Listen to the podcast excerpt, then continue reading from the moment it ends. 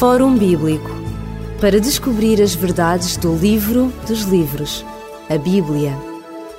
Fórum Bíblico. O programa Fórum Bíblico está de novo na sua companhia. Como sabe, semanalmente o Fórum Bíblico está na sua presença para ajudá-lo a compreender melhor certos assuntos e certos aspectos da Bíblia. Em estúdio, comigo está o pastor Elídio Carvalho.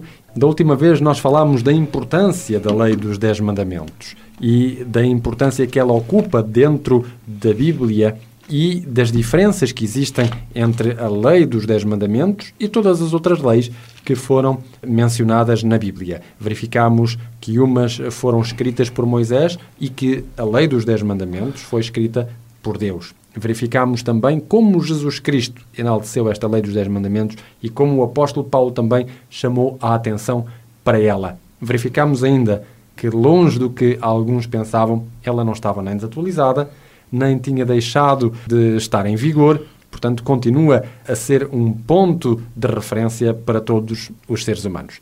E hoje vamos voltar a este decálogo para abordar alguns aspectos também interessantes. O primeiro dos quais é que Deus aparece aqui como um Deus que fala, como um Deus que se dirige ao seu povo, como um Deus que procura um interlocutor.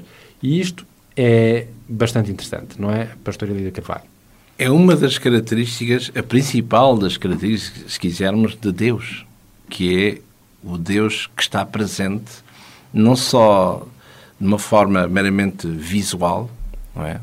Como diz o Antigo Testamento, seja através de uma nuvem, seja através de uma língua de fogo, se de dia, se de noite, mas é o Deus que se manifesta exatamente através da fala. Como nós certamente veremos mais adiante, num dos mandamentos de Deus, que neste caso é o segundo mandamento, quando Deus proíbe o seu povo de fazer imagens, esculturas de Deus, qualquer estatuária. Por várias razões. A primeira é que evitar-se assim que o homem limitasse aquela entidade que ele chama, aquela imagem que ele pressupõe que é Deus, limitá-la a um tempo humano, a um espaço humano, coisa que é impensável reduzir Deus. Ponto 2. Deus proíbe também uma razão que é tremendamente forte. E essa razão, por exemplo, encontramos-la, por exemplo, no livro de Deuteronômio, no capítulo 4 e no verso 12, que diz assim: Então o Senhor vos falou do meio do fogo, a voz das palavras ouvistes? Porém, além da voz, não viste semelhança nenhuma. Ora, somos quase tentados a desafiar o maior escultor à face da terra ou escultora que alguém se ponha numa sala a falar e que a escultora ou escultor, com um cinzel e com mármore até de Carrara, porque não, tentar cinzelar o dono dessa voz. É, quase que diríamos que é, que é uma aposta ganha. Claro. Às vezes acontece, uh, isto é, às, às vezes eu, eu, vou no carro, já acontece com, com todas as pessoas, nós estarmos a ouvir um locutor ou uma locutora conhecida e começarmos a imaginar como é que essa pessoa será. E um dia, por acaso, vemos a imagem dessa pessoa e, e sai-nos o tiro pela culatra completamente. Exatamente, é? porque parece uma voz madura e é um etc. Parece um homem com uma certa envergadura e é parece quase um chapéu de chuva, não é? Exatamente. E tem uma voz, no entanto, parece das cavernas, não é assim? Portanto, não tem nada a ver com nada, não é assim? São estas duas razões que nós podíamos encontrar para já para a razão de ser do segundo mandamento de Deus. Não farás para ti imagem de escultura, não te ajoelharás a elas, nem as prestarás culto. Por estas razões, além daquelas que o texto diz. Ora, como estávamos a falar, a diferença entre o Deus vivo e os deuses à imagem e semelhança do homem, e é isso que a palavra de Deus, quando os caracteriza, chama-os de vaidade, no sentido de serem ocos, serem vento, ser um sopro, porque simplesmente não existem.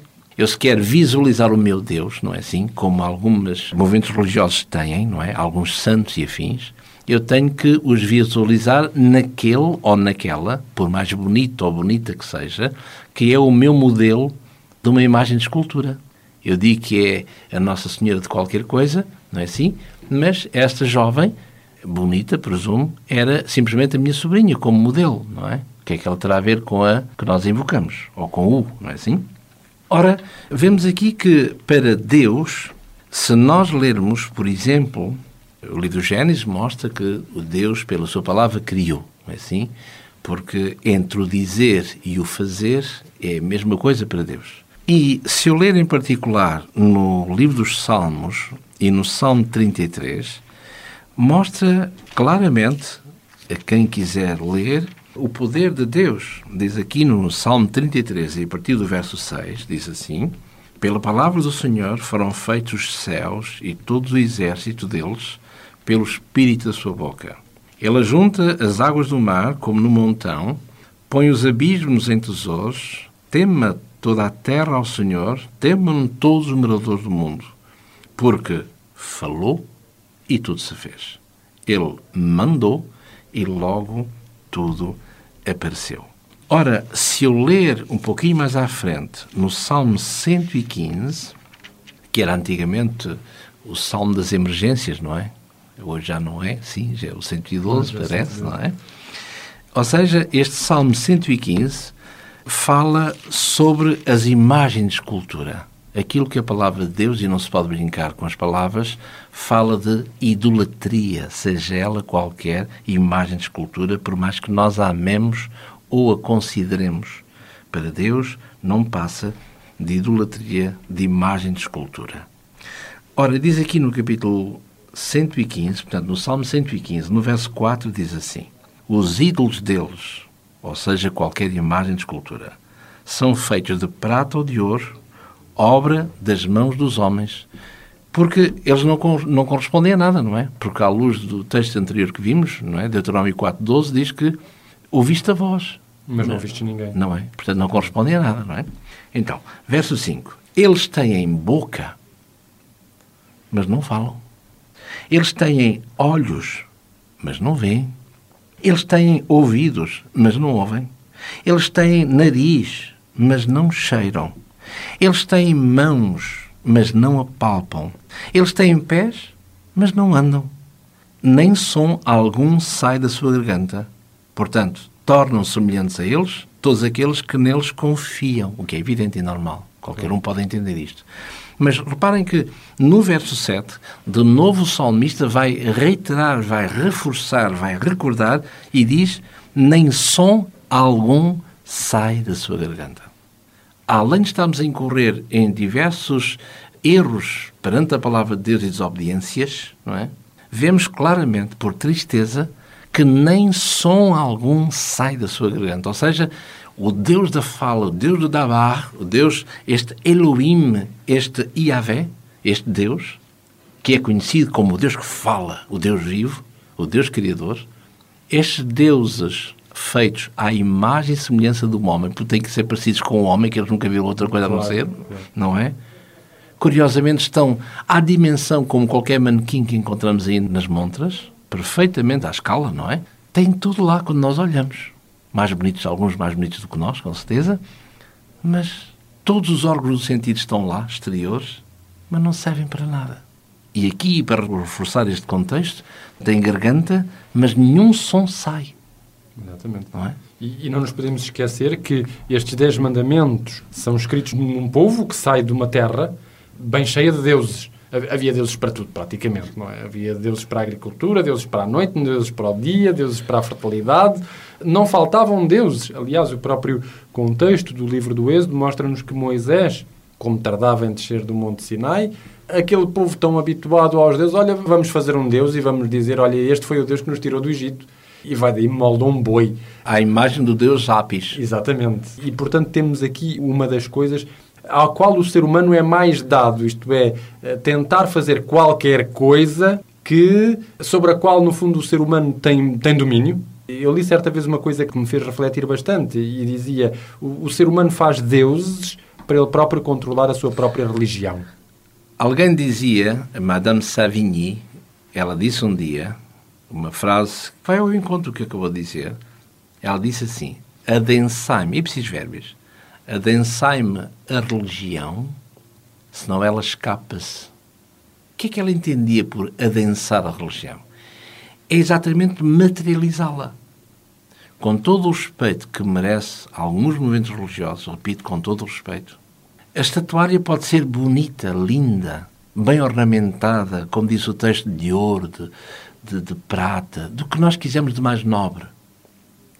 Portanto, eu tenho necessidade de adensar a religião, isto é, de colocá-la para que os meus olhos do abstrato para o concreto, para que eles vejam. Porque senão a minha religiosidade se esvai. Eu faço apelo a, mas esse a eu não vejo. E eu não quero isso. Daí a grande diferença entre Israel e os pagãos. Eu tenho que ter uma coisa, uma entidade para adensar, para materializar naquilo que eu creio. Israel só tinha, de noite, aquela coluna de fogo para ser visível. De dia, aquela nuvem. Era bastante triste, não é? Porque eu, como ser humano, gostava de ter um Deus mais perto de mim, uma coisa que eu pudesse. Mas não. Aliás, eles serviram é? depois de ridículo aos outros povos. O próprio Ápio vai dizer que Israel adora um Deus com cabeça de burro. É por isso que tem vergonha de o mostrar, porque nunca todos os povos tinham uma visibilidade do, nos do seu Deus. Israel não tinha. Nos grafite que nós encontramos nas diversas tumbas, nas catacumbas cristãs, não é? E vemos, uma delas é este Alexandros eh, adora o seu Deus com cabeça de burro, por exemplo, não é? Porque não pode ser. Como Paulo, mais tarde, o grande teólogo, o grande académico, vai dizer que o Deus ou o Cristo, não é? Para os judeus, é realmente um escândalo, é uma pedra de tropeço, não dá, não, não se pode, é impossível, é impossível é? aceitar um Deus que venha do céu, que venha uh, antropomorfizar-se, ser homem e depois ser cuspido, ser batido e morte, como Paulo vai dizer, enfaticamente, morte de cruz, quer dizer, uh, bom, fica lá com esse Deus, ou o que é que eu não quero andar com ele, não é? E depois para os pagãos, para a massa gentílica, né? para o mundo clássico, os romanos, ou os gregos, falar numa ressurreição. Não pode ser. E para os romanos, pois bem, eu aceitar um Deus de Israel, cujos meus deuses, acreditava eu, deuses nacionais, que eram superiores a eles, tanto é que nós os vencemos, não é? Então, eu vou deixar os meus deuses mais importantes, segundo a crença da época, aceitar um Deus vencido? Este Yahvé dos judeus?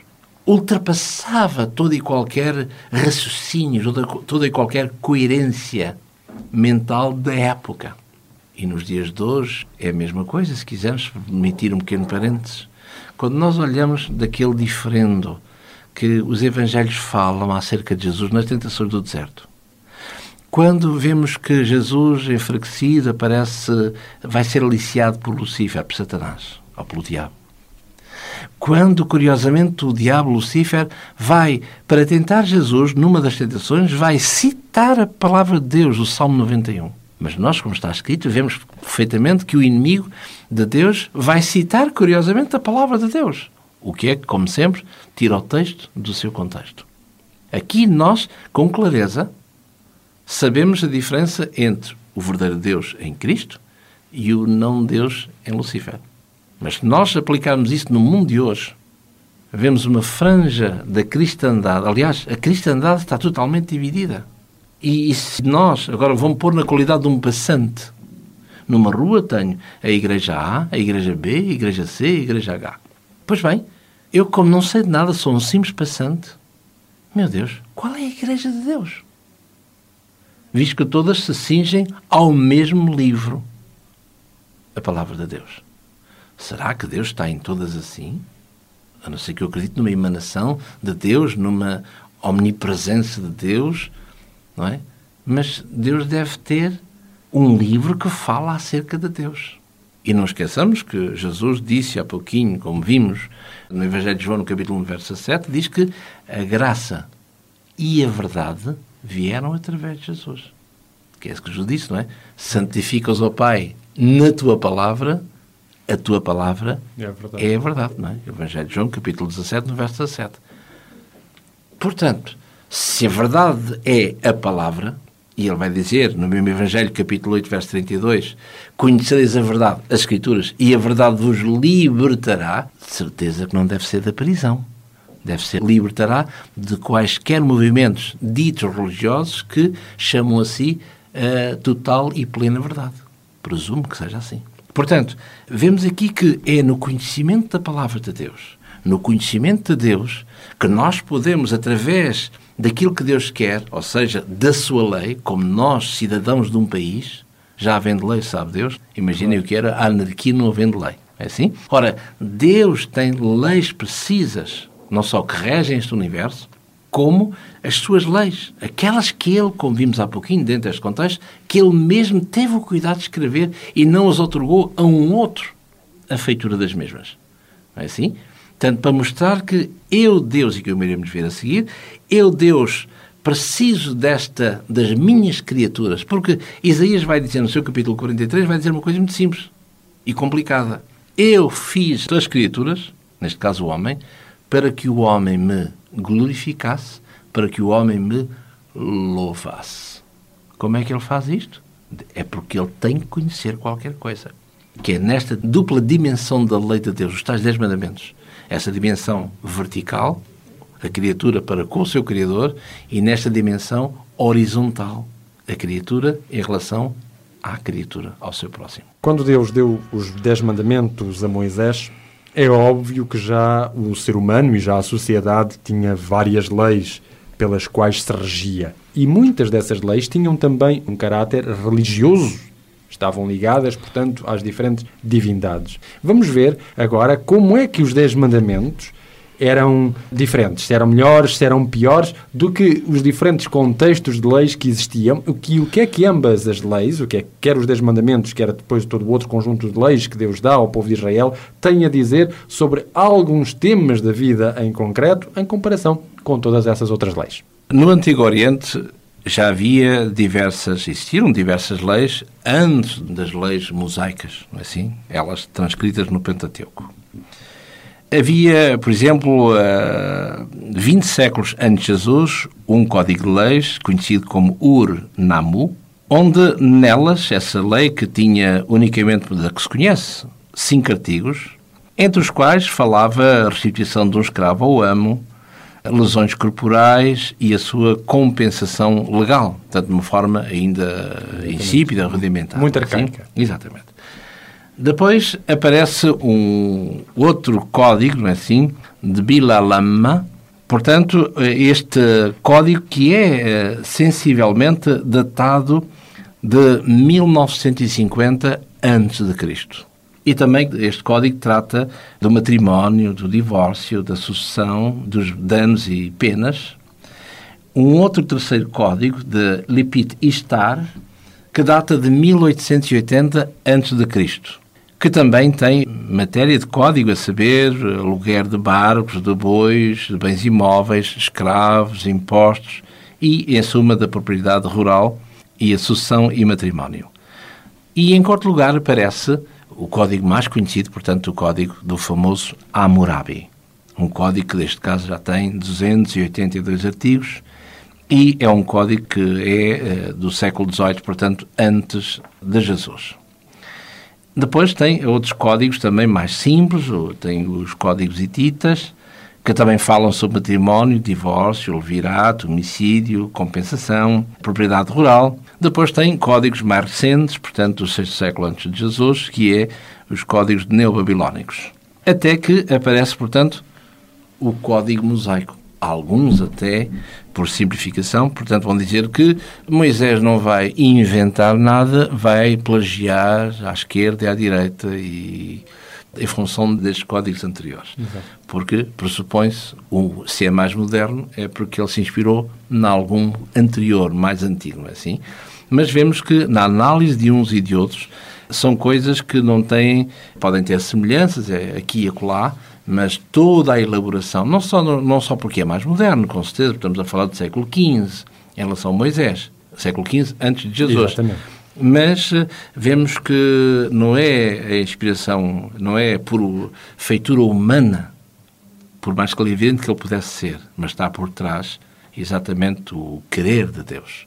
E isso é que torna, que diferencia este, o código mosaico, vamos chamar assim, grosso modo, dos outros códigos que acabámos de ler, nesses quatro ou cinco códigos que antecedem a feitura do Pentateuco, portanto.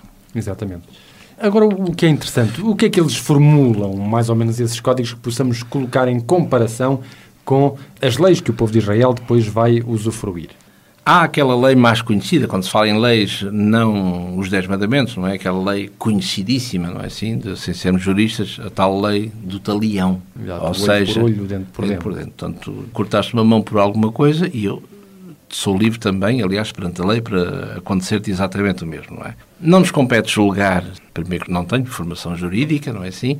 Mas nós também muitas vezes passamos, presumo, do 8 para 88, não é assim? Hoje, com a nossa democracia, ainda bem, mas às vezes há um certo, permitam-me dizer, um certo laxismo que Hoje tudo é permitido, tudo é válido, hoje, hoje não há sanções para nada, se há, se são escritas no papel, mas não, não existem, não são aplicáveis, portanto, e realmente há assim um, como direi, uma certa liberdade no sentido, penso eu, em algumas situações negativas, se é que se pode dizer. Porque nós gostaríamos de ver, como simples cidadãos, a quem aplica o direito, qualquer coisa mais firme para que nós pudéssemos até ter uma certa segurança, não é assim? Porque hoje em dia a insegurança campeia por livre colar que às 8 horas da noite é um bocado complicado sair à Já rua. é não difícil, exatamente. A é? menos que seja verão. Ora, e portanto, é certo que antigamente havia mais rigidez e certos regimes, hoje em dia, eh, portanto, ligados ao Islão, que continuam com certas atitudes pronto, legislativas que, que para nós são um bocado assim democratas, não é? Da Europa um bocado assim, mas também eh, não sermos assim tão coercivos, não sei se, repito, não sou jurista, não sei se nós ganhamos muito com isso, não é? Porque no fundo é cada cabeça, cada sentença. Há aquilo que nos ocupa, eh, que ocupa de vez em quando a sociedade civil, uns mais anos, menos anos de diferença entre uma consulta popular acerca disto ou acerca daquilo, e, por exemplo, eh, naquilo que a sociedade portuguesa de vez em quando é chamada ou é consultada a debruçar-se acerca de tudo isso, é interessante que não é nada de novo. É evidente que os homens e mulheres sempre existiram, não é? E os seus problemas que se interligam.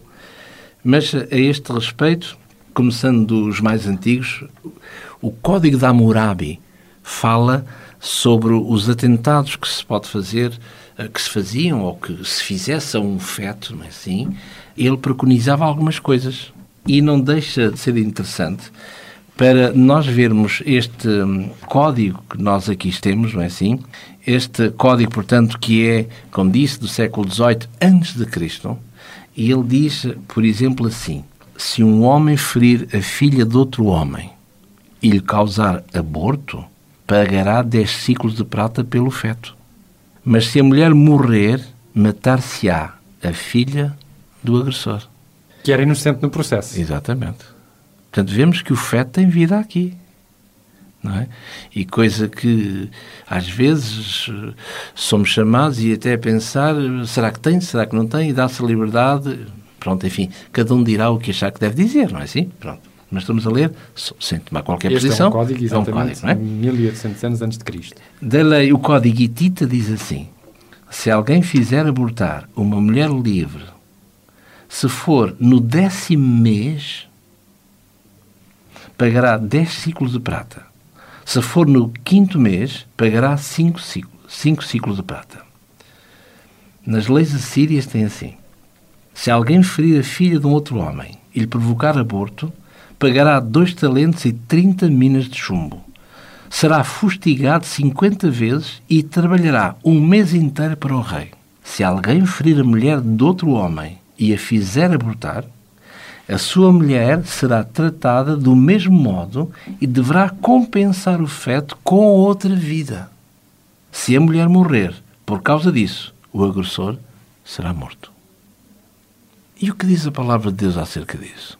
No livro do Êxodo, capítulo 21, verso 22 e 23, diz assim: Se uns homens se envolverem em rixa e atingirem uma mulher grávida, de modo a que se siga o nascimento da criança, ou seja, parto Precoce, prematuro, exatamente. prematuro, mas sem que haja infortúnio, ou seja, morte, Claro.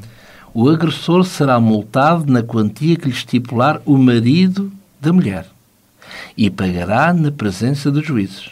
Mas, Se resultar infortúnio, a morte, dará vida por vida, leite a leão, olho por olho, dente por dente, mão por mão, pé por pé.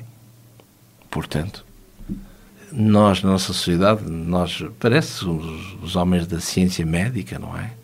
Até umas semanas é um, como é que se diz? Um, um embrião, depois não sei o quê passa a ser um feto e depois tem vida, não tem vida e deixou de ter e depois é só até aquelas semanas não sei quantos, aquelas semanas e mais um dia já não pode ser porque não sei o que é que aconteceu no feto que já é um ser humano, umas horas antes já não era.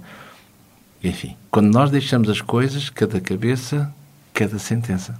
E o que é interessante, uma vez mais, portanto, desde esses códigos de 18 séculos antes de Jesus, ou no aspecto de Moisés, cerca de 15 séculos antes de Jesus, já o problema se colocava. Se colocava exatamente. E o que é interessante é vida por vida.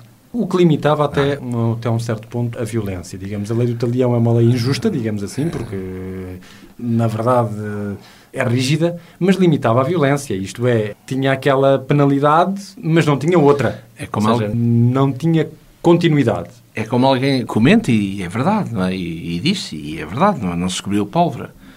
As leis não existem para reprimir, mas as leis existem para proteger. Exatamente. Vamos na estrada, a mais de 100, e nós vamos a 200, e outros até muito mais, não é? Há lá uma lei que diz, portanto, o sinal diz que não se pode ir a mais do que. Claro, nós controlaríamos aquilo e vamos a 200 e, e não sei quantos. Nos bólides de hoje, que são 200 a hora, não são grande coisa, mas pronto. Mas enfim, mas a lei é lei, não é? Para nós, no nosso ponto de vista, ele está-me a reprimir esta lei. Mas no ponto do legislador, não, não, eu estou a proteger a sua vida.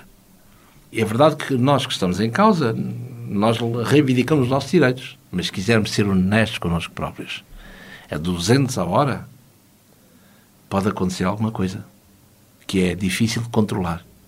A 120 a hora. Ainda pode ser controlável. Creio... Ainda se podem limitar os, os danos. Não, não é? Creio que sim, não é? É verdade que nós não temos força para isso e no mundo de hoje é um bocado difícil. Vou citar um exemplo como leigo na matéria, mas lembro-me ver numa certa publicidade, via-se um senhor a fumar e a tossir. E, e, depois dava, não sei se poderia dizer aqui o nome da, do, da coisa, mas pronto, dizia lá, contra a tosse, a pessoa fumava, né? Contra a tosse do fumador, pastilhas, qualquer coisa. Pronto, e depois a pessoa lá tomava uma pastilha, não é? E lá dissolvia aquilo na boca e a tosse desaparecia. desaparecia. Muito bem. Nós deste lado, não é? Espectadores, não é? Olharmos aquilo, nós perguntamos assim, mas então, há qualquer coisa que não está bem. Então não era mais fácil acabar com a origem, a causa da tosse, que é o cigarro?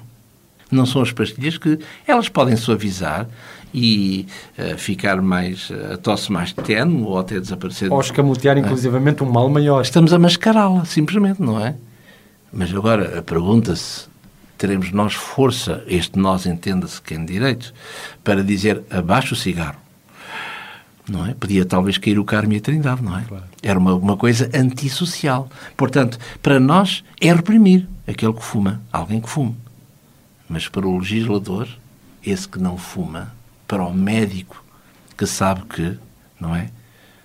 Que aquilo provoca cancro e etc, etc, etc, não é assim?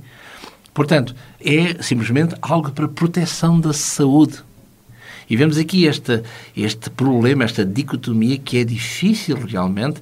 Estamos bem com um lado, mas logo em, em desarmonia com o outro, não é? Exato. E este meio termo é difícil de, de, de, de encontrar, é não é? complicado. Sobretudo porque o ser humano está habituado a recusar um não. Ou que é que, como é que reage quando lhe dizem não? Como é que reage a uma proibição? São boas perguntas com as quais nós iremos responder no próximo programa e que têm justamente a ver com a formulação dos Dez Mandamentos. Por hoje o nosso tempo chegou ao fim. Nós voltaremos a estar consigo no próximo programa. Até lá, uma boa continuação e que Deus o abençoe.